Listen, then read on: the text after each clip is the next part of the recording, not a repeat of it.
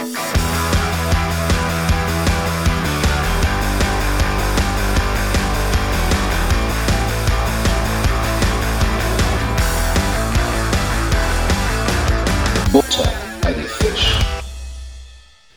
Ja, herzlich willkommen, ihr lieben Buddies da draußen, zu einer ähm, neuen Folge äh, Buddha bei die Fisch. Ähm, diese äh, Folge heute steht unter einem besonderen Licht, in, ähm, unter einem besonderen Rahmen. Das ist, wenn man es so nennen will, eine Spezial- bzw. Sondersendung zu einem ganz, ganz, ganz, ganz, ganz, ganz wichtigen Thema, ähm, wo, wir, wo wir gleich genauer drauf eingehen. Ähm, bitte schaltet nicht ab, ähm, hört sie euch bis zum Ende an, wenn nur irgendwie möglich. Ähm, es wird alles erklärt, worum es geht. Und ja, wir hoffen, dass ihr dran bleibt. Ähm, und es euch auch irgendwie interessiert. Ähm, ganz zu Anfang muss, möchte und muss ich eine äh, Triggerwarnung aussprechen, weil es einfach auch ein sehr sensibles Thema oder sehr sensibler Content ist. Ähm, ja. Möchtest du noch was sagen, Sascha? Bevor ich ja, du musst noch sagen, um, äh, für was diese Triggerwarnung ist. Für was diese Trigger. Es geht ähm, um ein, äh, um das Thema äh, ähm, Depression das Thema äh, Depression und was alles mit, das mit sich zieht, Angstzustände und Panikzustände. Um, diese, um dieses Thema, um dieses Über, äh, über diese Überschrift handelt sich heute diese Folge oder handelt heute diese Folge und ähm, äh, warum machen wir das? Ähm, das werde ich gleich erklären. Ich sage schon vorneweg, ich habe mir im Vorfeld, ähm, also es betrifft mich. Ähm, ich wir haben uns im Vorfeld ähm, dazu entschlossen und auch besprochen, dass Sascha und ich, ähm, dass wir das machen. Ich möchte damit ja jetzt irgendwie einfach raus und an die Öffentlichkeit, wenn man es mal so will, nennen will, irgendwie, keine Ahnung. Nicht, weil ich jetzt irgendwie mir dadurch erhoffe, dass die Leute ähm, irgendwie, oh, ne, der Arme, sondern mir geht es einfach darum, dass für dieses Thema ähm, ja, dass wir dieses Thema äh, für euch für dieses Thema sensibilisieren können und alle da draußen. Ähm, und ja, habe mir im Vorfeld ganz, ganz viel notiert, weil sonst wäre da einfach nur absolutes Chaos. Wenn ich das jetzt frei Schnauze vorgetragen hätte, wäre das einfach wahrscheinlich aus mir rausgesprudelt und ich hätte ganz, ganz viel vergessen. Und ähm, ich musste das im Vorfeld ordnen. Deswegen seht es mir nach, ich lese jetzt sehr viel vor. Ich versuche das jetzt nicht so monoton zu machen.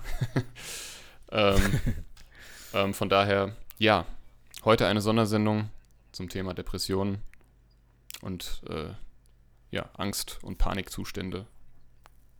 Ja. Genau, um das nochmal auf den Punkt zu bringen, also uns ist es sehr, sehr wichtig, dass äh, dieses Thema gerade aus dem, dem Schatten steigt, unter dem es bis heute immer noch steht.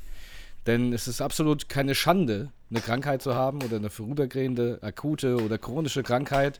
Ähm, und wenn sie eben psychisch äh, ja, bedingt ist, sprich eine Depression, dann darf man sich dafür auch nicht schämen und ähm, muss die Sache angehen dürfen, ohne davon von der Gesellschaft einer auf den Deckel zu bekommen. Denn das ist somit das Schlimmste, was gerade bei dieser Krankheit passieren kann. Und äh, uns ist es immer wieder aufgefallen, ähm, und ich kann da auch von mir sprechen, ich denke, dass jeder Mensch in seinem Leben immer mal ähm, oder mal der eine mehr, der andere weniger eine Depression, äh, depressive Phase durchmacht. Und dann ist es immer gut, wenn man Menschen hat, äh, mit denen man oder mit denen man zusammen über dieses Thema offen reden darf oder kann, vor allen Dingen, ohne dass man Angst haben muss, irgendwelche Nachteile genau. im Nachhinein davontragen zu müssen. Und deswegen haben wir gesagt, vor allen Dingen der Matt, wir müssen dieses Thema jetzt einfach mal ansprechen. Deswegen heute eine ernste Folge mit ernstem Hintergrund. Und äh, wir denken aber, dass es unglaublich wichtig ist. Und deswegen halte ich mich mal heute so ein bisschen zurück und möchte Matt das Wort übergeben. Ja. Also Oder die Schrift. Die Schrift, genau. ich möchte mich auch im Vorfeld schon mal bei dir bedanken, dass du da ähm, das keine Sekunde hinterfragt hast und gesagt hast, irgendwie du supportest das und supportest mich. Ähm, das weiß ich zu schätzen. Natürlich. Ähm, ja, wir möchten dieses äh, sehr wichtige Thema auch einfach bearbeiten, um somit einen Teil dazu beizutragen. Du hast das ja jetzt schon angeschnitten und erwähnt, dass das alles in äh, der Gesellschaft kein Tabu mehr ist. Es ist ja einfach noch ein Tabuthema größtenteils. Und zudem dient äh, diese heutige Folge und dieses ähm, Erzählen von einem Teil meiner Geschichte als Konfrontation meiner Ängste. Ich möchte klar Schiff machen. Ich möchte mich so geben, wie ich bin und ich möchte daraus kein Geheimnis mehr machen. Ich hoffe mir dadurch ähm, kein Mitleid oder sonst irgendwas in der Art. Damit kann ich nichts anfangen und das nützt niemandem was, aber ich erhoffe mir etwas Erleichterung und weniger Druck, der auch von mir ausgeht. Und nun, jetzt das klingt, mag jetzt ein bisschen, bisschen äh, weird klingen, aber ganz am Anfang, ohne dass ihr die Folge fertig gehört habt, bitten wir euch, um, ich werde es auch nachher nochmal erwähnen, äh, diese Folge zu teilen, wie es nur geht, wo es nur geht, mit wem es geht. Ähm, Erzählt es Freunden, Familien, äh, Familie und euren Arbeitskollegen und wem auch immer. Packt, packt ähm, den Link oder ein Screenshot in die Stories. Wir werden ja auch auf Social Media posten. Nicht, und, und, und das Ganze nicht, weil wir, weil der Sascha und ich uns dann am Ende des Tages äh, an der Stream-Statistik erfreuen wollen, sondern weil es absolut notwendig ist, einfach so viele Menschen wie möglich mit diesem Thema zu erreichen und dafür zu sensibilisieren. Ähm, wir wissen, wir wissen, also der Sascha und ich, wir beide und sicherlich auch vereinzelt ihr, liebe Buddies, wir wissen, dass es viel zu viele Menschen gibt, die da, die genau so ein Paket ständig mit sich rumschleppen, ähm, über welches gleich hier gesprochen wird. Manche scheitern daran sogar und bezahlen mit ihrem Leben. Ähm, und manche haben Leute in ihrem Umfeld, von denen sie gar nicht wissen, was überhaupt los ist. Ähm, von daher, ja, haben wir uns, wie gesagt, anders als sonst auf die Folge vorbereitet. Ähm, ich habe es ja eben schon erwähnt, ich werde viel ablesen. Das geht, geht ging für mich jetzt nicht anders. Ähm, einfach um die Gedanken und die Gefühle ein wenig ordnen zu können. Und ähm, bevor ich jetzt wirklich einsteige in die Materie, muss ich eins noch klar ähm, erwähnen, dass das für mich alles andere als irgendwie leichte Kost ist und das fällt mir wirklich nicht leicht. Ich habe mir das auch wirklich lange überlegt, mit mir selbst ausgemacht irgendwie, ob ich das machen soll und ja, wenn, also könnten mir Nachteile irgendwie daraus entstehen, könnte mir jemand deswegen ans Bein pissen oder so und ich habe mir gedacht, wer oder was soll mir da schon einen Nachteil draus ziehen, dass ich offen und ehrlich über meine Krankheit spreche. Ähm, und jeder, jeder oder jede, die mir da einen Nachteil draus ziehen möchten oder irgendwie, ja, was auch immer, ja, können mich mal gern haben. um es einfach mal, einfach mal easy auszudrücken. Und man, den, den piss ich dann ans Bein, auf jeden Fall. und mein Herz, mein Herz sagt mir einfach, mach es. So. Und ich hätte in meinem Leben schon öfter oder viel mehr auf mein Herz hören müssen. Und das mache ich, mache ich jetzt. ähm, ich fange an. Mein Name ist äh, Matthias Herzog, ich bin 33 Jahre alt. Ich bin Vater, Musiker, Gamer, habe ein dickes Fell, bin leidenschaftlich, ein bisschen verrückt, belastbar, sehr empathisch, hingabevoll, treu, loyal, perfektionistisch, leicht hypochondrisch, hilfsbereit, offen, direkt, ehrlich, locker, quasi für jeden Scheiß zu haben, auch misstrauisch, emotional, Aufmerksamkeit suchend, gerne im Mittelpunkt stehend, authentisch, gelassen, teilweise oldschool, stur und auch ein bisschen clown. Und immer Freude am Leben gehabt. Ähm, und alles, was damit zu tun hat. Warum zähle ich diese Dinge auf oder diese Eigenschaften, fragt sich jetzt vielleicht äh, der oder die ein oder andere. Nun ja, ich besitze halt kaum noch welche von diesen Eigenschaften. Vor über drei Jahren wurde bei mir eine Depression diagnostiziert und Folgendes ist ein Teil meiner Geschichte. Vor ungefähr dreieinhalb Jahren habe ich gemerkt, dass ich mich nicht mehr gut fühle. Ich sollte mich doch aber gut fühlen, da ich stolzer Papa der wundervollsten Tochter bin, eine Frau an meiner Seite hatte, ein Dach über dem Kopf und einen festen Job hatte und auch immer noch habe. Der Traum von Familie, Haus mit Garten und Hund und Katze ist aufgegangen. Nun ja, bis auf das eigene Haus, was aber tatsächlich schon in Planung war. Nun ist es so, dass es leider doch nicht ganz so einfach ist, und es braucht zumindest für mich wesentlich mehr, um mich gut in Anführungsstrichen zu fühlen. Und ich will meistens alles sofort, ohne langatmigen Prozess, oft auch mit dem Kopf durch die Wand, mit viel Druck, den ich mir selbst mache und auch gut und gerne auf andere ausüben kann. Ich will sofort Ergebnisse, da ich unglaublich ungeduldig sein kann. Ähm, dass das so nicht läuft in den meisten Fällen, das ist mir klar. Aber ich lerne halt auch nicht draus. ähm, ja, was ist eine Depression? Ich möchte hier keine wissenschaftliche Erklärung abgeben, sondern nur von meinen Erfahrungen und Gefühlen erzählen, wie es ist, mit der Depression zu leben. Ich fühle mich, also ich zähle jetzt einfach nochmal so ein paar äh, Sachen auf, die das Ganze so mit sich bringt. Ich fühle mich grundsätzlich erschöpft, empfinde ja nur noch sehr wenig Glücksgefühl, habe wenig Antrieb und Kraft. Dabei war ich eigentlich immer sehr fit und auch eigentlich sportlich. Ich konnte und kann auch immer noch nicht gut schlafen, der, mein Enthusiasmus in mir ist gedämpft, die Konzentration ist auch nicht mehr die beste. Ich bin viel schusseliger und vergesslicher geworden und äh, wie man vielleicht auch schon in den vergangenen Folgen immer mal wieder gemerkt hat, vielleicht macht es jetzt bei dem einen oder anderen oder bei der einen oder anderen so ein, so so ein Klick. Aha, wer weiß. ähm, ich verspüre auch eine gewisse Rastlosigkeit, Anspannung und auch eine große Unruhe in mir. Es gibt mal gute Phasen, da ist alles top.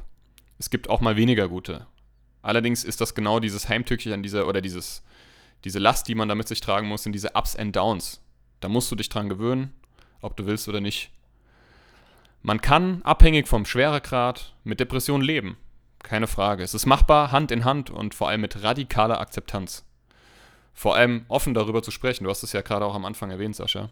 Offen darüber sprechen zu können. Ohne sich schämen zu müssen. Das, das wäre toll, ne? Doch der Weg dorthin ist unglaublich schwer. Und äh, auch ein harter Kampf. Manchmal erscheint er auch unbezwingbar. Mir zumindest. Aber hier sei eines, hier muss ich auf jeden Fall nochmal eines klipp und klar erwähnen. Eine Depression ist kein Scheitern, es ist kein Versagen, es ist keine Schwäche und man ist nicht plemplem, weder gestört noch ein, in Anführungsstrichen, Psycho oder sonst irgendwas in der Art. Und warum erwähne ich das alles? Weil es leider viele, viele Menschen gibt, die genau das glauben, mit furchtbaren Vorurteilen behaftet sind, Dinge behaupten, die meist nicht mal annähernd der Realität entsprechen und das Ganze auch noch zum Ausdruck geben. Ich erfahre es auch immer wieder am eigenen Leib. Es kursieren vielerlei Irrtümer und ganz falsche, einfach, also ganz einfach falsche Aussa Auffassungen bezüglich Depression und auch psychischer Labilität herum. Betrifft es einen selbst nicht, befassen sich leider auch die wenigsten damit. Ich gehe ja auch zum Arzt bzw. in die Notaufnahme, wenn ich eine Erkältung oder mir das Bein gebrochen habe. Darüber redet keiner. Das ist ja auch normal. Ich gehe aber eben auch zum Arzt, wenn ich merke, dass meine Psyche angeknackst ist und mein Körper und mein Geist mir sagen, Junge, du brauchst eine Pause. so einfach ist das. Ich habe mir das ja auch nicht ausgesucht. Keiner hat sich das ausgesucht. Die, diese Krankheit, und das ist eine Krankheit, das möchte ich auch nochmal ganz klarstellen, ähm, hat ja nicht eines Tages bei mir angeklopft, höflich darum gebeten, reinzukommen oder reinkommen zu dürfen. Sie ist da, ungefragt und ungewollt. Um dem auf den Grund zu gehen, habe ich auch eine Therapie angefangen vor einiger Zeit, aber dazu gleich mehr. Back to topic.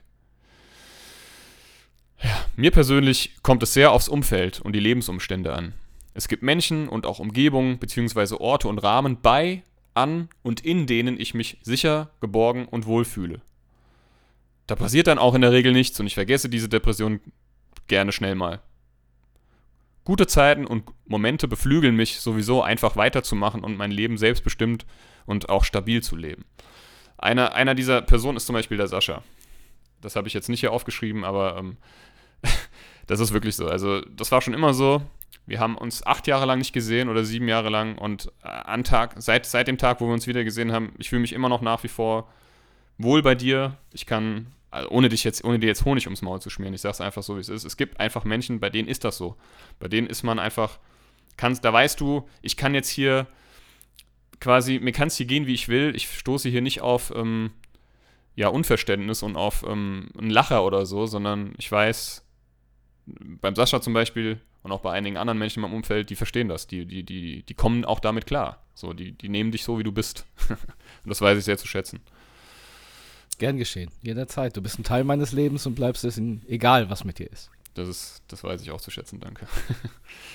ähm, ja, es ist ja auch nicht so, dass diese, dass, dass diese Depression permanent und allgegenwärtig ist. Sie ist zwar meine ständige Wegbegleitung seit halt äh, einiger Zeit, auch präsent, aber ich bewältige mein Leben mindestens genauso gut wie ein Mensch ohne Depression. Ich versuche sie eben als einen Teil von mir anzusehen und nicht mehr dagegen anzukämpfen, denn dadurch würde sie bloß stärker werden. Das habe ich alles schon versucht.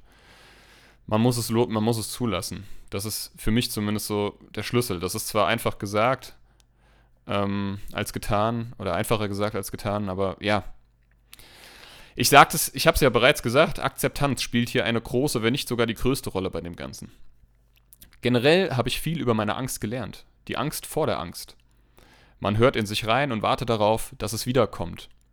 Für sensible Menschen, wie ich halt auch einer sowieso schon bin, ist es der blanke Horror. Stichwort Panikattacken. Vielleicht hat, habt, habt ihr das ja schon mal gehört. Panikattacken, jeder hatte bestimmt auch schon mal die eine oder andere Panikattacke. Es, es, es ist ja eigentlich auch schon eine leichte Panikattacke, wenn man merkt, ich heiße, ich habe für die Arbeit nicht gelernt, was mache ich jetzt? Kriege krieg einen Schweißausbruch. Das ist schon eine Vorform, wenn man so will. Hatte ich auch ganz oft schon in meinem Leben. Ähm, ja, kurz gesagt ist eine Panikattacke, Panikattacke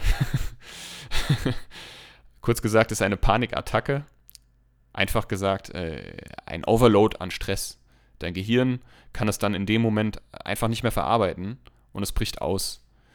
Manchmal kündigt es sich an. Dann gibt es Methoden wie zum Beispiel Atemübungen etc., die dem Ganzen entgegenwirken können, aber auch manchmal ähm, kommt es wie aus dem Nichts. Das ist das Heimtückische, Heimtückische daran.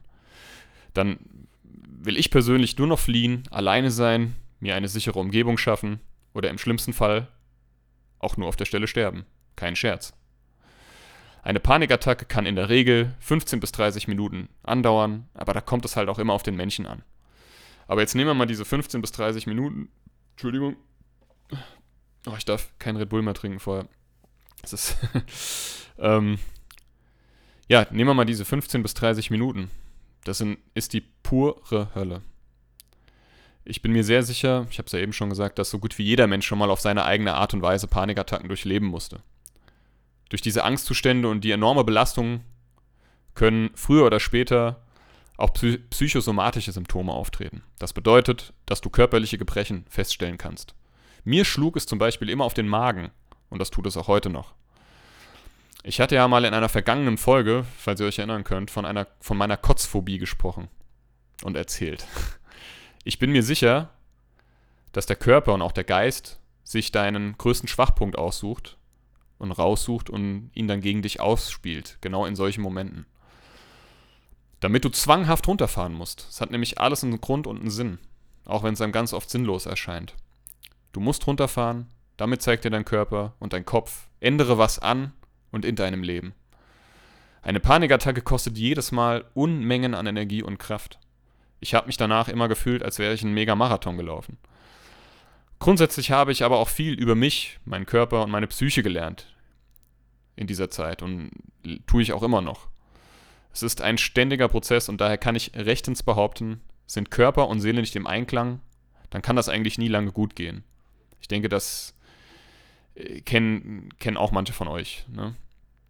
Ich war, bin und werde immer ein Mensch sein und bleiben, der viel nachdenkt, teilweise zerdenkt, verkopft ist und unglaublich viel reflektiert. Ich habe ich hab auch ein sehr starkes Mitteilungsbedürfnis, auch in Situationen und Momenten, an denen ich lieber mal ruhig gewesen wäre. Aber das ist okay. Das bin eben ich. Und das habe ich gelernt zu akzeptieren, beziehungsweise lerne ich das auch immer noch. Das sind ja auch erstmal, zumindest größtenteils, keine schlechten Eigenschaften. Stehen und standen mir aber auf dem Weg, schon als Kind und Jugendlicher. Einfach deswegen, weil mein Gegenüber oftmals nicht damit umgehen konnte, was ich dann auch wiederum akzeptieren muss.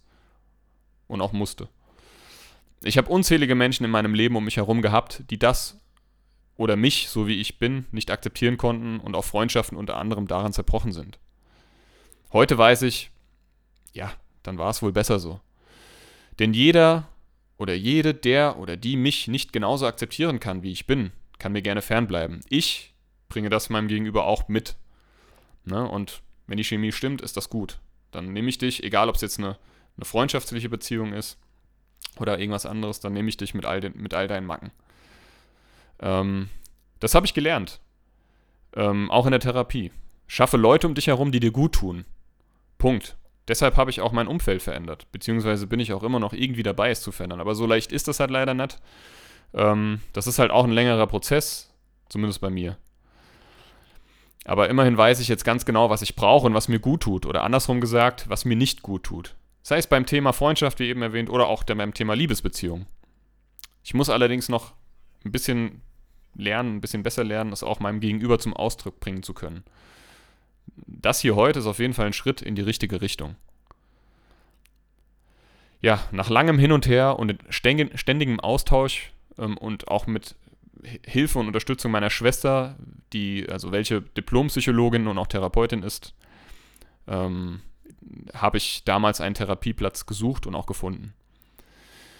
Da hat sich dann, bin ich dann hin, und dann gibt es dann erstmal so ein, so ein, so ein ja, Aufnahmegespräch, wenn man so will, wie so eine Art Schnupperstunde. Und dann kann, hätte ich sagen können, ja, nee, ich komme irgendwie nicht mit der Person zurecht. Und sie hat das aber auch das Recht.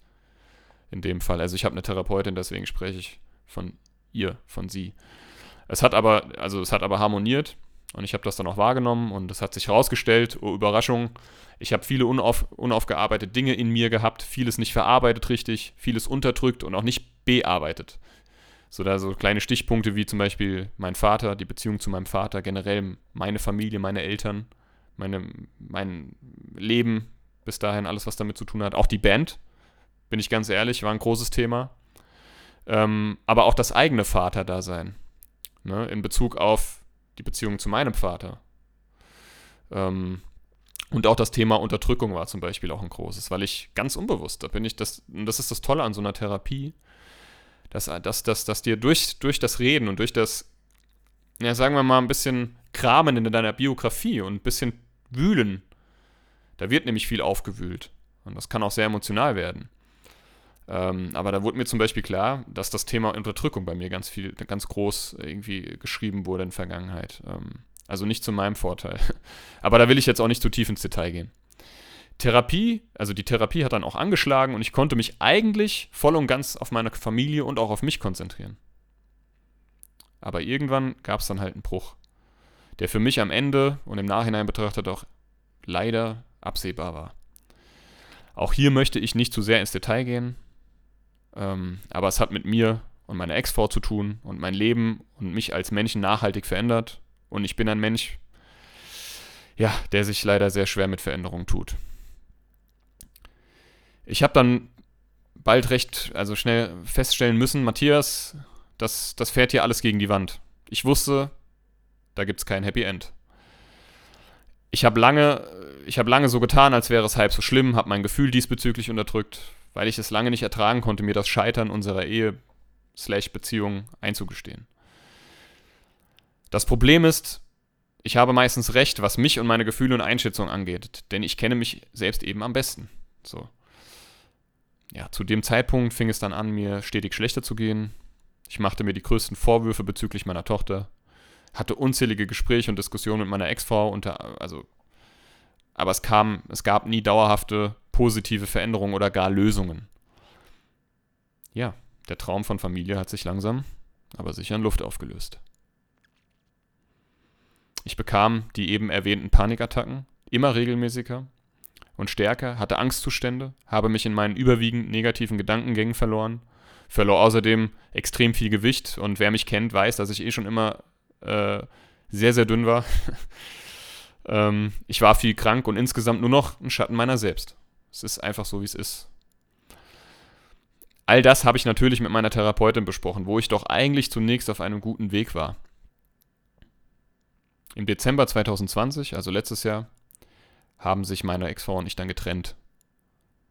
Kurz nach Weihnachten. Geiles Timing, aber ja, da gibt es auch nie ein gutes Timing für sowas. Es brach mir das Herz und so viel sei gesagt, klingt das auch noch, nur so, noch so dramatisch. Ist mir egal. Es hat nicht nur, wie eben schon erwähnt, mein Leben nachhaltig verändert. Nein, es hat mich auch gebrochen. Nicht nur die Trennung an sich, sondern den endlos erscheinenden Rattenschwanz, den das Ganze mit sich zog und immer noch zieht. Meine Ex-Frau ist dann mit unserer Tochter relativ bald zu ihrer Mutter gezogen. Ich musste mir eher früher als später eine neue Wohnung suchen, da ich mir die aktuelle nicht mehr leisten und auch nicht mehr, es auch nicht mehr ertragen konnte, hier zu leben. Die Geister der Vergangenheit spukten an jeder Ecke herum. Das Kinderzimmer meiner Tochter war lange noch genauso unverändert, als würde sie ja, als würde sie mich jeden Moment rufen, um mir zu zeigen, was sie Tolles gebaut oder gemalt hat. Ja, aber da kam halt einfach nichts. Ich war allein, mein Kind, welchem ich noch im Bauch der Mama geschworen habe, der bestmöglichste Vater zu sein für sie immer für sie da zu sein. Ja. Stand halt jetzt alleine da am Ende. Ich stand alleine da, ohne meine Tochter und sie irgendwo auch ohne ihren Vater. Und das Tag für Tag feststellen zu müssen, das hat mich einfach fertig gemacht. Ich kann auch äh, schwer drüber reden. Aber ich versuch's. Ich, äh, kon ich konnte das Zimmer, also ihr Kinderzimmer, konnte ich, konnte ich nicht mehr betreten, ohne in Tränen auszubrechen, weil es mich einfach an das Scheitern erinnerte. Ich konnte, ich konnte mich dann auch nicht mehr auf den Beinen halten und, und bin regelmäßig zusammengebrochen. Bin ich vorher noch nie, bin noch nie in meinem Leben zusammengebrochen. Also wirklich zusammengebrochen. Davon habe ich bisher auch noch niemandem erzählt. Am Boden, liegend, am Boden liegend, sabbernd, schreiend und nicht begreifend. Mein Kind, was ich natürlich über alles liebe, ähm, welches es auch verdient hat, so wie das andere Kind auch, mit beiden Elternteilen aufzuwachsen unter einem Dach. Sie, sie konnte doch für all das nichts. Musste es aber über sich ergehen lassen, ob sie wollte oder nicht. Und genau diese Erkenntnis, die hat mich einfach kaputt gemacht. Ich wollte, ich, ich, ich wollte und konnte das nicht wahrhaben. Ab sofort gibt es kein Zusammen mehr. Es gibt nur noch ein Getrennt. Ich sollte nun nicht mehr mit meinem Kind zusammenleben und sie auch nicht mehr mit ihrem Papa. Und trotzdem musste ich es tun. Und trotzdem musste ich manchmal das Zimmer betreten, einfach um zu begreifen, was hier passiert und was hier passiert ist. Ich wohnte, ich wohnte noch monatelang alleine in unserer gemeinsamen Wohnung und das war mein Kryptonit. Hier, wo, lange, wo wir lange zufrieden und liebevoll miteinander lebten, hier, wo meine Tochter ihre ersten Lebensjahre verbrachte. Zwar konnte ich meine Tochter nach ihrem Auszug regelmäßig sehen, und das habe ich auch, aber es war die Hölle. Es war die absolute Hölle. Stark zu bleiben. Ich versank in Trauer, in Wut, in Hass, in Selbstmitleid und auch Tränen. So viel geweint habe ich noch nie in meinem Leben. Ich konnte keinen einzigen klaren Gedanken mehr fassen. Und ich ließ mich auch langzeitkrank schreiben zu der Zeit, weil an Arbeit war nicht mehr zu denken an dem Zeitpunkt. Das hat für mich keine Rolle mehr gespielt. Ich habe das auch in Rücksprache, größtenteils mit dem Team und auch meiner Chefin gehalten und ähm, hab da, bin da, hab da auch auf Verständnis, bin auch auf Verständnis gestoßen. Da bin ich auch dankbar für im Nach, also nicht nur im Nachhinein, sondern auch damals. Ich hätte es sowieso nicht gepackt, arbeiten zu gehen. Wie auch. Ich, ich war daran, ich, ich musste versuchen, nicht einzugehen und mich dem Schmerz zu ergeben. Also, oder nicht zu ergeben. Ich schaffte es aber nicht am Ende. Ich habe es nicht geschafft. Das ist zu viel für einen Menschen und zumindest war es für mich zu viel. Ich hatte mittlerweile täglich mehrere Panikattacken, war der Angst, der Trauer und dem Selbsthass verfallen. Mir hat es den Boden unter den Füßen weggerissen. Ich hatte keinerlei Halt mehr und das ist eines der aller absolut schlimmsten Gefühle. Ich konnte kaum noch die Wohnung verlassen, und es war die Hölle auf Erden. Genau so musste die Hölle sein. Das ist der Preis, den ich zahlen muss. Warum, warum ich, frage ich, habe ich mich wirklich mehr als einmal gefragt. Warum ich? Ist das irgendwie eine Art Rache des Universums für all die vermeintlich schlechten Dinge, die ich getan habe? Natürlich ist das Nonsens. Aber sowas ging mir eben durch den Kopf. Es musste doch, es musste doch gerade für einen Menschen, der, wie, wie ich, der glaubt, alles hat irgendwie einen Grund und alles hat seinen Sinn im Leben. Und ich konnte mir das erste Mal in meinem Leben nicht erklären, warum die Dinge so sind, wie sie sind. Es gab Momente, an denen ich, und das meine ich ernst, und das ist, ein, ist ja, das habe ich auch noch niemandem erzählt. Ähm, es gab Momente, an denen ich den Gedanken wirklich als erleichternd empfunden habe, einfach einzuschlafen und nie wieder aufzuwachen. Um das Ganze abzukürzen, allein meine Tochter hat mich am Leben gehalten. Ich musste einfach weiterkämpfen. Für sie, für uns, aber auch ein wenig für mich. Und wenn überhaupt mal was geholfen hat, dann waren das natürlich die Treffen mit ihr, auch wenn es mich unglaublich viel Kraft gekostet hat. Aber auch die Musik. Ich verarbeite schon immer viele Musik. Und ähm, zu dem Zeitpunkt bin ich auch ganz viel spazieren gegangen. Das hat mir teilweise gut getan. Ähm, die frische Luft hilft dann meistens doch. Ne? Aber es fiel mir natürlich unglaublich schwer, mich aufzuraffen. Unglaublich schwer, wenn ich mich zurückerinnere. Ja, keiner konnte mir helfen. Meine Familie war für mich da, der, der Freundeskreis größtenteils und bis auf ein paar Ausnahmen nicht. Freunde, die ich schon jahrelang hatte, wo ich, wo ich gedacht habe, hatte, ich kann mich denen öffnen, die haben mit Gleichgültigkeit reagiert. Daher auch muss ich einfach nochmal drauf zurückgreifen. Ändere dein Umfeld, Umfeld, schaff Leute um dich herum, die dir gut tun. Aber am Ende konnte ich mir eh nur selbst helfen. Ich hatte keine Selbstachtung mehr, ich hatte kein Selbstgefühl mehr, ich hatte kein Selbstvertrauen, auch kein Selbstbewusstsein mehr. Oder zumindest war das mehr als kaputt. Es war alles hin. Ich habe alles verloren, also was habe ich noch zu verlieren? Das waren meine Gedanken zu dem Zeitpunkt. Natürlich wusste ich immer, ich habe eine Tochter, eine gesunde und Ne, das ist das war alles, was ich noch hatte. Und das hat sich einfach ähm, ich bin froh, dass ich, dass ich mir das immer wieder ähm, vor Augen holen konnte. Aber ich bin ganz ehrlich, es gab Momente, wo ich, ja, wo ich, weiß ich nicht, ob ich es geschafft hätte, wenn, wenn, wenn, wenn ich nicht meine Tochter gehabt hätte. Oder generell, wenn ich nicht irgendwo einen Halt gefunden hätte. Ja, so, kon so konnte es halt nicht weitergehen. Es war kein Leben mehr für mich, es war absolute Hölle. Deswegen, meine Schwester hat mir dazu geraten, fahr in die Ambulanz, in die ähm, äh, psychiatrische Notfallambulanz hier in Hanau. Das habe ich dann auch gemacht. Ich hatte ein Gespräch mit einer ganz, ganz tollen äh, Fachkraft dort, die sich wirklich alle Zeit der Welt genommen hat. Ähm, und äh, ja, die auch gesagt hat, wissen Sie, Herr Herzog, die hat sich das dann alles notiert, ne? Das ist dann wie so ein, wie so ein, wie so ein Bericht, den die dann mitschreibt. Da wissen Sie, Herr Herzog, das, was Sie mir erzählt haben, und das ist ja nur ein Ausschnitt. Das ist völlig, das ist, das ist ja völlig verständlich. Das erträgt kein Mensch. Also, so wie es ihnen geht, ist völlig nachvollziehbar. Und das hat mir tatsächlich, das hat mir, das hat mir ein bisschen Kraft gegeben und auch Mut gemacht. Ne, dass das, dass das eine, eine, Person, die mich nicht kennt, die, die nur Ausschnitte von mir gehört hat, von meinem Befinden, das so, so einschätzen kann und auch ehrlich, ehrlich mit mir gefühlt hat. Die war auch sehr, sehr bedrückt. Das hat, war auch nicht gespielt. Das war nicht, weil sie das irgendwie machen muss, weil sie Psychiaterin ist, sondern das war ehrlich. Das, sowas kann ich unterscheiden. Ich habe darum gebeten. Ich bin hin mit der Bitte, ich brauche Medikamente. Ich schaffe es sonst nicht mehr. Ich brauche ein Antidepressiva. Und das wurde mir dann auch verschrieben. Es gibt verschiedene Antidepressiva und ich möchte jetzt hier ähm, ein kurze, eine kurze ähm, Sequenz vorlesen, die von meiner Schwester kommt. Ich möchte mich auch an dieser Schwelle, äh, Schwelle, an dieser Stelle, Schwelle und Schwester, Stelle und Schwester habe ich gerade vermischt. An dieser Stelle ganz großes Dankeschön meiner Schwester ausrichten äh, ähm, und zuschicken. Oder wir möchten das.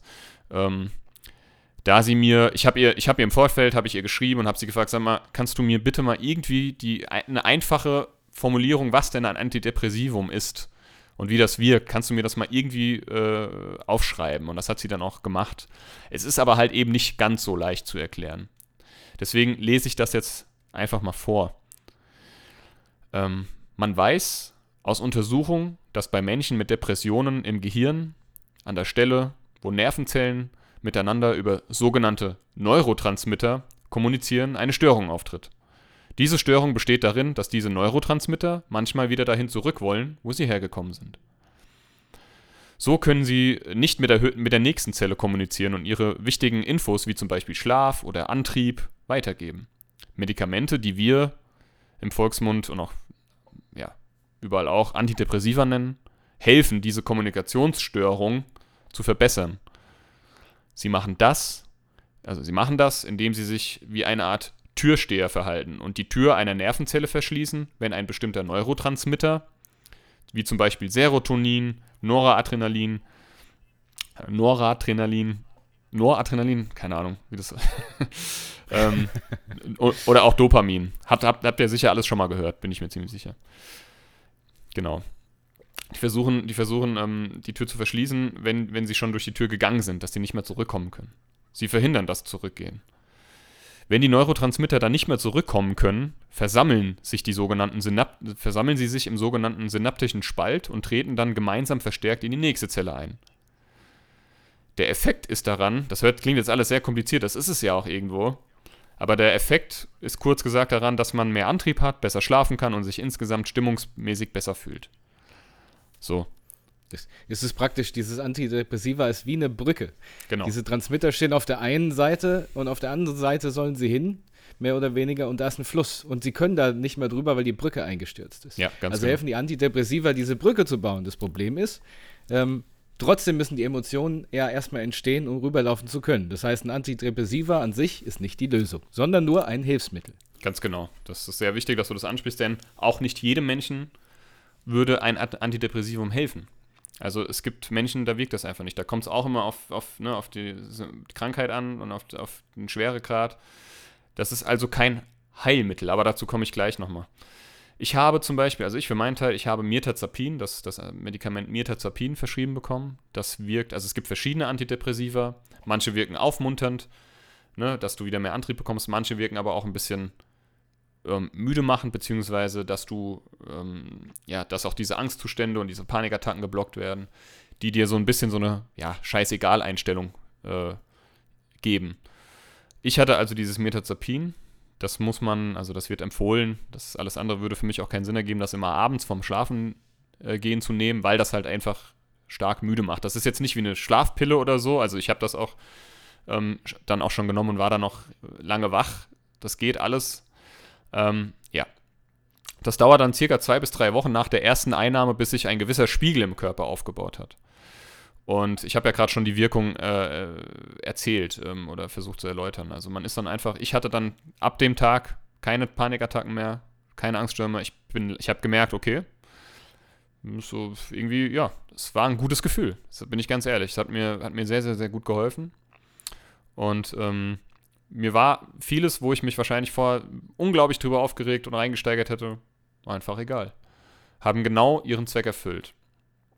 Aber, wie der Sascha auch schon eben richtig gesagt hat, ähm, die Be Antidepressiva sind kein Heilmittel. Ne? Also die können helfen, wieder zurechtzukommen und äh, auf den, ja, sein Leben wieder zu ordnen. Und das hat das bei mir getan, zum Glück. Ohne das Medikament hätte ich es nicht geschafft und ich bin heilfroh, diesen Schritt gegangen zu sein, da es bei mir hieß anfangs, ähm, ich hätte eine, also von einer leichten, es wurde von einer leichten äh, Depression gesprochen, die diagnostiziert wurde, war, wurde. Ich bin mir sicher, dass, dass ich zwischenzeitlich schwere Depressionsschübe hatte. Ja, also ich habe es genommen.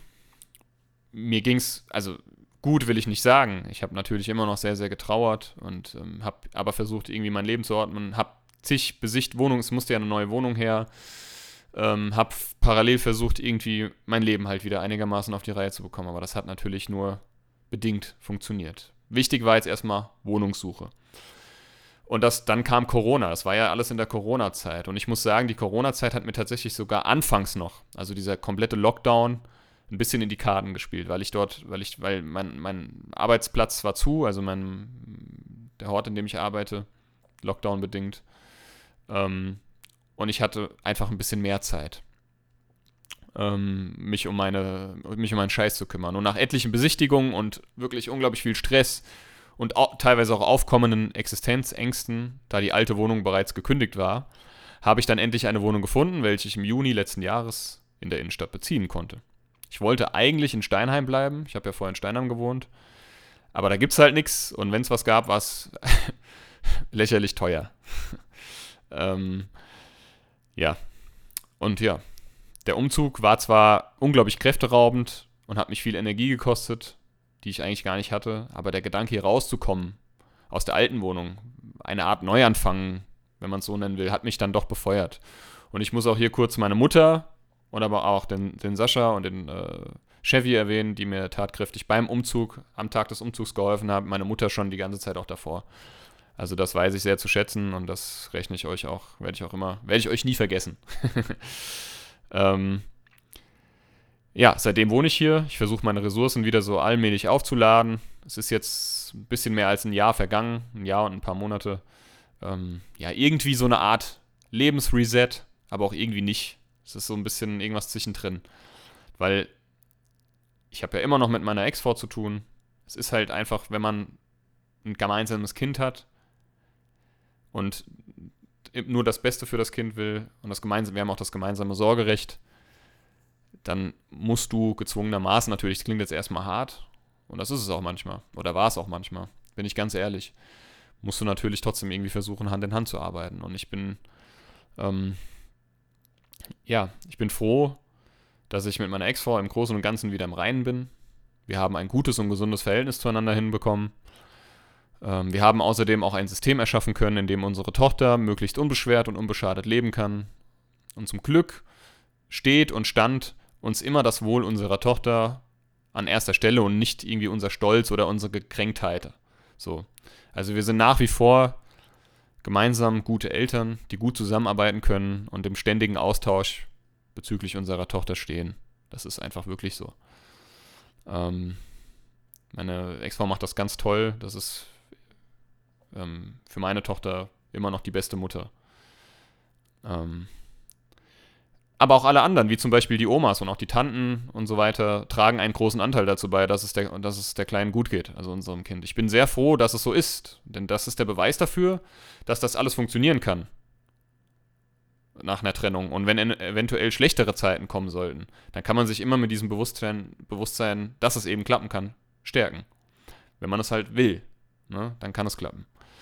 Dennoch, und da machen wir uns nichts vor, die Trennung der Eltern, der Umzug, der Kita-Wechsel, und vieles mehr sind Dinge, die einem Kind zusetzen. Da müssen wir uns, wie gesagt, nichts vormachen. Und das ist sehr belastend, da ich mir natürlich irgendwie auch einen Teil der Schuld gebe, meinem Kind, ja, sowas angetan zu haben. Aber am Ende des Tages war es so, oder war es, so doof es auch klingen mag, die, bess die bessere Entscheidung, den Weg der Trennung zu gehen. Und zwar für alle Beteiligten ausnahmslos. Wir haben natürlich alles so gut es geht mit der Kleinen bearbeitet und tun dies, tun dies auch stetig. Weiterhin. Das zahlt sich auch aus. Umso glücklicher sind wir alle, dass unsere Tochter nach wie vor eine, ein, sehr, ein sehr glückliches, liebevolles, ausgelassenes, höfliches, talentiertes, begeisterungsfähiges und explorationsfreudiges und vor allem humorvolles Kind ist. Ich denke, das ist halt einfach so, weil wir alles dafür tun und daran hart mit ihr auch teilweise natürlich auch gemeinsam zusammenarbeiten, dass das so ist und auch hoffentlich so bleibt. Es ist natürlich trotzdem, ich habe trotzdem immer, ja, es ist aber nie, man ist nie ganz unbeschwert, zumindest geht es mir so. Ja, jetzt ist es so, dass ich mich vor ein paar Wochen dazu entschieden habe, das Medikament abzusetzen, Metazapin, da von Anfang an das Ziel war, wieder ein Leben ohne führen zu können, sobald ich mich einigermaßen gefestigt fühle. Außerdem gibt es diverse Nebenwirkungen, das bleibt halt, halt auch leider nicht aus. Die sind aber auch eigentlich gar nicht so dramatisch. Man nimmt halt auch ein bisschen an Gewicht zu, da wird ein Stoff ausgeschüttet. Ich glaube, Serotonin war es, aber ich bin mir jetzt auch gerade nicht mehr sicher einfach sehr appetitanregend. Ne? Ein Stoff, der sehr appetitanregend wirkt. Ich habe wirklich einiges an Gewicht zugenommen. Das hat mir aber auch nicht geschadet. Ich war ja einfach nur ein dünnes Hemd. Ähm, und ja, diese Taubheit, sage ich mal, nenne ich es mal, von jeglicher Art von Emotionen und Dinge, die auf einen einprasseln. Also eigentlich genau das, was ich brauchte. Aber am Ende hat auch das mich dazu bestärkt, das Medikament wieder abzusetzen, da ich eigentlich wieder die volle Ladung an Einflüssen und Emotionen und Gefühlen haben will und vor allem dieses unkontrollierte Fressen hat mir ganz schön zugesetzt, im wahrsten Sinne des Wortes. Ja, wir haben ja in der Vergangenheit auch immer von unseren Wampen gesprochen. Jetzt kann ich jetzt jetzt sage ich es, ne? Es kommt natürlich von diesem, also es kommt von diesem Medikament. Ich würde niemals, ich hätte mir niemals so viel angefressen. Das könnte ich gar nicht, das konnte ich noch nie. Ähm, ja, so ist es gewesen. Da habe ich wieder bei der Ambulanz angerufen, weil ein Abset man, man kann so ein Medikament, so ein Antidepressivum nicht einfach dann nicht mehr nehmen. Das, da muss man ein Absetzungsverfahren oder ein Ausschleichverfahren irgendwie einleiten, wenn man es so nennen will. Also das, das heißt, ich habe dann, ich habe mich dann lustigerweise und zufälligerweise war es genau dieselbe Frau in der Ambulanz wieder, dieselbe Ärztin. Die hat gesagt, ach wie schön. Hat auch gesagt, das ist alles gar kein Problem. Jetzt nehmen Sie drei Wochen die halbe Dosis und dann nehmen Sie es einfach nicht mehr. Und das habe ich auch gemacht. Und ähm, jetzt nehme ich tatsächlich seit einiger Zeit ähm, dieses Medikament nicht mehr. Und das muss ich aber jetzt auch nochmal ganz klarstellen. Das bedeutet auf keinen Fall, dass ich geheilt bin und alles wieder Friede, Freude, Eierkuchen ist. Nein, ich muss sogar gestehen, wirklich super spitze komme ich äh, momentan noch nicht zurecht. Aber das dachte ich mir auch irgendwie schon. Versuchen will ich es aber definitiv. Es gibt diverse Absetzerscheinungen, wie zum Beispiel Kopfschmerzen, Unruhe, so Zittrigkeit, Übelkeit, teilweise sensibel auf laute Geräusche reagieren und so weiter. Und man muss jetzt auch noch bedenken, dann ist auch dieser, ich bin auch ein absolut wetterfühliger Mensch, dieses ständige, dieser ständige Wetterwechsel, der setzt mir halt obendrein noch irgendwie zu. Ja. Und halt auch diese ganze Corona-Scheiße. Ähm, dass ich dahin zurückkomme, wo ich mal war, als es mir in Anführungsstrichen gut ging, von dem Gedanken muss ich mich einfach trennen. Denn das wird nicht mehr der Fall sein. Man wird ja auch älter und es spielen für mich einfach mittlerweile auch andere Umstände und Einflüsse eine Rolle für ein gutes Leben. Wenn ich für mich bin, dann lenke ich mich viel ab, unter anderem mit Medienkonsum und auch viel Musik und tatsächlich auch wieder ein bisschen Sport in letzter Zeit. Ich war tatsächlich mal wieder joggen. Man glaubt es kaum. Ähm, außerdem, und das ist was, das hat mir meine Schwester jetzt gesagt und ich bin ihr so dankbar, dass sie mir immer mit Rat und Tat zur Seite steht und ich sehe auch wirklich arg damit nerve, das weiß ich manchmal. Aber jetzt, ich hatte letzte Woche äh, eine Situation, da war ich spazieren ähm, mit jemandem aus meinem Bekanntenumfeld und irgendwie kam wieder so ein bisschen so ein, so, eine, so ein Panikschub. Und das hat mich ganz schön aus der Bahn geworfen. Ich konnte den, also es war wirklich auch, es war wie eine kleine leichte Panikattacke. Es war dann auch nach zehn Minuten irgendwie wieder okay. Ich konnte das dann gut in den Griff bekommen. Aber es war mir sehr unangenehm. Und es war mir einfach auch, es hat mir einfach unglaublich viel Druck wieder bereitet, wo ich mir gedacht habe, ich habe da auch gedacht, scheiße, ich schaff's nicht. Und man, das hat mir einfach, das hat mich wie, wie, so, ein, wie so ein Rückfall, kann man sagen. Das habe ich, hab ich mir gedacht, das kann doch jetzt nicht wahr sein, Matthias. Dass das jetzt wieder von, dass das jetzt wieder von vorne losgeht. Ne? Man, ich habe dann direkt so, ähm, ja, wieder sch schlechtes Gefühl bekommen und, und war auch wieder kurz davor, ich nehme jetzt einfach das Medikament wieder und scheiß drauf und dafür ist es ja auch da und ich habe es dann aber nicht gemacht. Und meine Schwester hat mir da was ganz Wichtiges gesagt, was ich einfach vergessen habe. Einfach, eigentlich was ganz Simples, aber ich habe es einfach vergessen. Gesund sein, gesund zu sein, bedeutet ja nicht automatisch, 24/7, sich 24/7 gut zu fühlen und sorgenfrei zu sein. Ne? Das ist einfach so. Und das muss ich einfach wieder lernen. Ich war jetzt einfach ein Jahr lang, ähm, ja, habe ich quasi, ich will nicht sagen in der Blase gelebt, das stimmt nicht. Ich habe aktiv am Leben teilgenommen und viel geschafft und viel gehandelt und das hat mich unglaublich viel Kraft gekostet und ich merke einfach immer noch, dass ich noch lange nicht bei, bei, bei Kräften wieder bin und immer noch sehr, sehr wenig Ressourcen habe und auch, ich bin zwar belastbar, aber noch lange nicht so belastbar, wie ich es gerne hätte. Und es werden auch gute Zeiten kommen, das weiß ich. Es werden aber auch wieder schwierigere Zeiten kommen. Darüber bin ich mir im Klaren. Und wenn diese schlechten Zeiten kommen, versuche ich der Angst entgegenzuwirken, indem ich ihr die Hand reiche und sie reinlasse aber ihr versuche ganz klar zu zeigen, der Herr über mich bin und bleibe immer noch ich selbst. Ob das jetzt so klappt, wie ich mir das vornehme, dass wir die Zukunft zeigen und ich habe mit mir selbst vereinbart, wenn es gar nicht mehr geht, dann greife ich halt wieder auf Metazapin zurück. Das ist keine Schande, das ist völlig okay. Das habe ich auch besprochen. Das kann man auch ganz easy wieder einnehmen. Natürlich ist das nicht mein, mein Ziel, aber mir hilft das, das im Hinterkopf zu behalten. Dass ich weiß, da gibt es was, was mir im Notfall wieder helfen würde. Genau. Dann, und dann versuche ich es halt irgendwann wieder zu einem neuen Zeitpunkt. Es ist für mich generell ganz wichtig, einen Plan zu haben.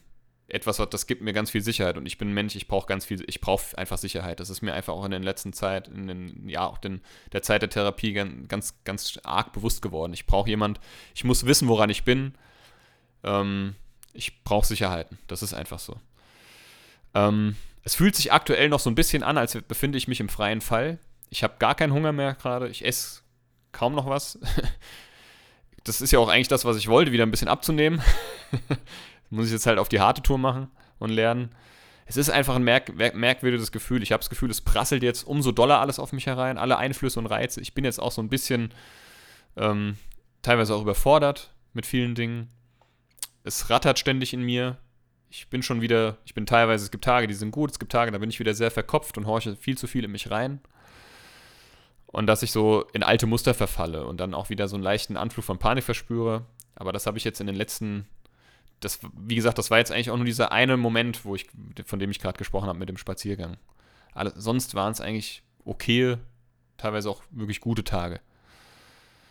Aber trotzdem macht das mir zu schaffen. Und ähm, ja, solche Gedanken habe ich halt ab und zu, da will ich auch nicht lügen. Aber ich bin eben auch weiter als noch vor einem Jahr gedanklich und auch, ne, also, und auch wenn das der Angst manchmal herzlich egal ist. Und ich bin eigentlich, ja, auch eine Kämpfernatur und versuche das, versuche weiter zu kämpfen für ein, ja, wieder gutes Leben. Und ich hatte mir auch in der Vergangenheit ähm, höhere Ziele gesetzt, wie zum Beispiel, ähm, ja, beruflich irgendwie weiter mich weiterzuentwickeln. Das habe ich auch schon alles angegangen oder bin angegangen und ähm, habe das auch schon war schon dabei, das teilweise umzusetzen. Das ist natürlich dann alles hinten runtergefallen und auf Eis gelegt und war überhaupt nicht mehr denkbar. Ähm, ich will mich aber, ich will da aber auch wieder hin. So, das ist, das ist, das ist klar. Das schaffe ich jetzt aktuell noch nicht, das so richtig, aber da will ich auf jeden Fall wieder hin. Ich will mich auch wieder ehrlich freuen können. Ich möchte auch wieder richtige Motivation haben und enthusiastisch sein und Freude auch an den kleinen Dingen verspüren. Das fehlt mir total. Das ist natürlich immer alles so leicht gesagt, aber da möchte ich halt hin. Und leider, das muss ich halt am Ende jetzt auch meines, äh, ja, größtenteils Monologes noch sagen, hat Corona dann am Ende auch leider sein Nötigstes getan, um mir das Ganze noch holpriger zu gestalten. Das hat mir dann doch ganz schön zugesetzt, Corona. Ich habe das jetzt erst so im Nachhinein, merke ich das. Also ich merke das jetzt seit ein paar Wochen bzw. Monaten, wo ich anfangs gesagt habe, naja gut, das geht schon vorbei und es ist ja, ja, weiß ich nicht, irgendwie kriegen wir das alles schon hin, aber jetzt geht das halt jetzt schon, ja, anderthalb Jahre. Fast. Und so langsam, ja, ich habe das ja schon, wir haben ja, der Sascha und ich haben ja schon in den vergangenen Folgen darüber geredet, dass ich so ein bisschen der Lethargie verfallen bin. Dieser Corona-Lethargie. Naja, mal sehen, wie das weitergeht. Es ist ja aktuell zumindest irgendwie ganz gut. Sieht ja ganz gut aus. Aber da spreche ich auch sicherlich für viele andere Menschen da draußen, ne? Ähm, ja, hoffentlich hat das bald ein Ende oder zumindest ist hoffentlich bald Besserung zu spüren. Was ja aktuell irgendwie ist. Ja, am Ende bleibt zu sagen, dass das Thema Depression unbedingt mehr Gehör und Plattform bekommen muss. Man hört und liest es immer wieder und es ist größtenteils wahr. Menschen mit Depression wirken nach außen hin oft zufrieden und happy, zuvorkommend und stark. Aber das ist dann eben meist nur Fassade. Meine oder unsere Bitte an euch da draußen, und an jeden anderen, ohne jetzt die Moralkeule zu schwingen, das ist wirklich ganz ernst gemeint. Schaut genauer hin. Keiner muss damit alleine sein und ihr seid nicht alleine. Ich bedanke mich ganz, ganz herzlich dafür, die es jetzt, die jetzt bis eben zugehört haben. Ähm, ja, ich weiß jetzt noch gar nicht genau, wie, wie ich mich fühle. ich kann es noch nicht genau sagen. Ich bedanke mich auch beim Sascha, dass er so dass er nicht eingeschlafen ist am anderen Ende. ähm, wir das, haben, war alles an, das war alles andere als zum Einschlafen. Wir haben, wir haben jetzt noch, die werden wir auch in, unsere, in unseren Post auf ähm, Instagram packen und auch jetzt in die Beschreibung ähm, bei Spotify. Wir haben noch die Nummer der Telefonseelsorge, das möchte ich hier noch erwähnen. Die ist äh, 24 Stunden, 365 Tage erreichbar. Und nochmal den Link zur, ähm, von der Homepage der Deutschen Depressionshilfe. Die werden wir euch reinhauen. Und nochmal, ich bedanke mich oder wir bedanken uns wirklich und bitte euch aber im gleichen Atemzug nochmal, teilt diese Folge bitte. Egal, ob ihr uns mögt oder nicht, egal, ob ihr uns kennt oder nicht, das darf heute keine Rolle spielen. Wir finden, dass jede und jeder auch in gewissem Maße dazu verpflichtet ist, sich mit diesem Thema auseinanderzusetzen. Teilt es bitte nur dieses eine Mal. Dankeschön. Ja, und da möchte ich auch nochmal sagen, wenn ihr jetzt das Gefühl, also ihr habt, ihr sitzt jetzt hier und habt das Gefühl, so jetzt ist es soweit, jetzt ist es ganz schlimm oder jetzt will ich es angehen sogar, dann äh, bitte tut diesen Schritt. Ruft diese Telefo äh, Telefonseelsorge an oder fahrt eben in die Notfallambulanz. Die Leute nehmen euch da an die Hand. Ja, ihr werdet da nicht abgewiesen oder belächelt, sondern die Leute nehmen euch an die Hand. Ich spreche da auch aus eigener Erfahrung. Ich hatte auch in meinem Leben schon einen Zeitpunkt, an dem es mir nicht gut ging und dann bin ich auch diesen Schritt gegangen. Und er hat mir geholfen, da rauszukommen. Also, steht auf und nimmt das in die Hand. Und ich würde sagen, Matthias, ja. wir lassen das jetzt erstmal so stehen. Mhm. Ich glaube, das ist ähm, eine, große, eine große Wirkung hat. Ich muss ganz ehrlich auch gestehen, ich war teilweise auch emotional berührt, muss ich wirklich sagen. Und diese Geschichten, die du heute geteilt hast, ist ja keine Geschichte, sondern die Situation, die du heute geteilt hast, sollten viel mehr Menschen teilen, besonders mit ihren Lieben und da draußen nicht mehr so ein, ja, eine versteckte Krankheit machen soll, äh, oder eine Situation machen, die keiner wissen darf. Ja, da sagst du was ganz Wichtiges. Ähm, dass das jetzt nicht jeder irgendwie in die Öffentlichkeit tra tragen will, das verstehe ich, ne? Aber wie der Sascha, Sascha schon, schon, sagt, ähm, ich habe das ja auch ganz lang für mich behalten. Ich habe gedacht, ich habe am Anfang auch gedacht, oh mein Gott, Matthias, was ist los? Dein Leben gerät irgendwie außer, außer, außer Kontrolle. Du hast, du bist schwach. So, so, so, so Gedanken. Aber das ist halt eben gar nicht der Fall. Ganz im Gegenteil. Es ist ganz im Gegenteil. So Menschen mit Depressionen sind nachweislich oftmals die, die eben emotional sind, die sensibel sind, die sich halt einfach übers Leben Gedanken machen.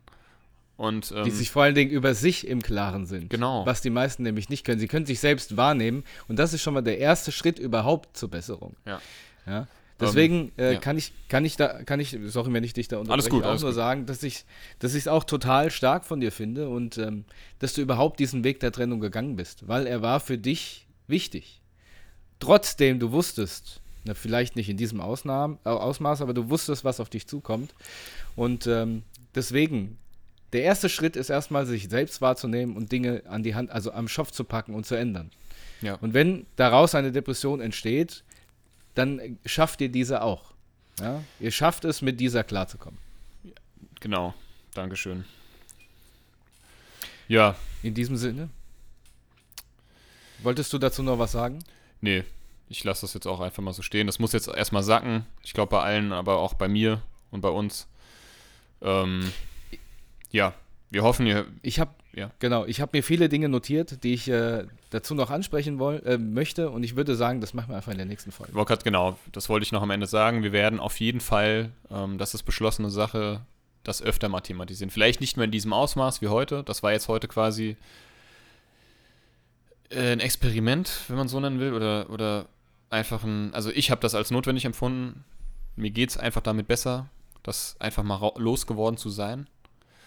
Ähm, und ähm, egal wie das ankommt. Und äh, ich habe auch schon, wir haben schon mit meiner Schwester Rücksprache gehalten, die würde sich auch zur Verfügung stellen, mal als quasi als, dass ein Profi mal, ne, in, in Form von einer Psychologin in die Folge kommt. Und dass man da einfach ein Thema hat. Und ähm, ja, vielleicht gibt es ja auch sogar Themen diesbezüglich, die, äh, die ihr gerne mal besprochen haben wollt von uns mit meiner Schwester. Dann könnt ihr uns das natürlich gerne auch äh, wissen lassen ja, in diesem Sinne, bleibt gesund, achtet auf euch, achtet auf euer Umfeld, auf eure Freunde, auf eure Familie. Ja, man kann den Leuten zwar nur vor die Stirn gucken, aber zeigt einfach echtes Interesse. Mehr kann ich nicht sagen. Genau. Was ich natürlich auch noch sagen muss, wir haben natürlich dennoch unseren Humor nicht verloren.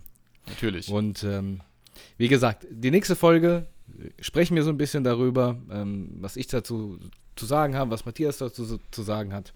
Und ähm, ich finde es auch super, dass deine Schwester sich mal Zeit nimmt, um eben die Profi-Seite auch abzudecken. Und wenn ihr Fragen habt, stellt sie uns ähm, gerne auch anonym, gar kein Problem. Ja. Also wir sprechen hier sowieso keine Namen an, das wisst ihr. Und äh, vor allen Dingen tretet aus diesem Schatten. Tretet aus diesem Schatten ähm, der Depression. Ihr seid keine keine schlechten Menschen oder Psychos. Ich fand es wunderbar, dass du gesagt hast, nur Leute, äh, dass Leute Angst davor haben, dass sie Psychos sind, nur weil sie eine äh, psychische Erkrankung haben. Ganz im Gegenteil, ihr nehmt die Sache wahr und ja, wollt was dagegen tun. Das ist genau das Gegenteil von einem Psycho. Wenn, wenn äh, irgendwie jetzt schon Fragen aufgekommen sind, scheut bitte auch nicht mich oder den Sascha anzuschreiben. Ne? Also ihr kriegt auf jeden Fall eine Antwort und eine Reaktion. In diesem Sinne würde ich sagen, beenden wir heute diese Folge. Bleibt gesund, macht euch lieb. Macht ähm, euch auf jeden Fall lieb. Ähm, genießt das schöne Wetter. Und ähm, ja, wir hören uns dann beim nächsten Mal. Macht's gut. Bis dann. Vielen Dank, Matthias.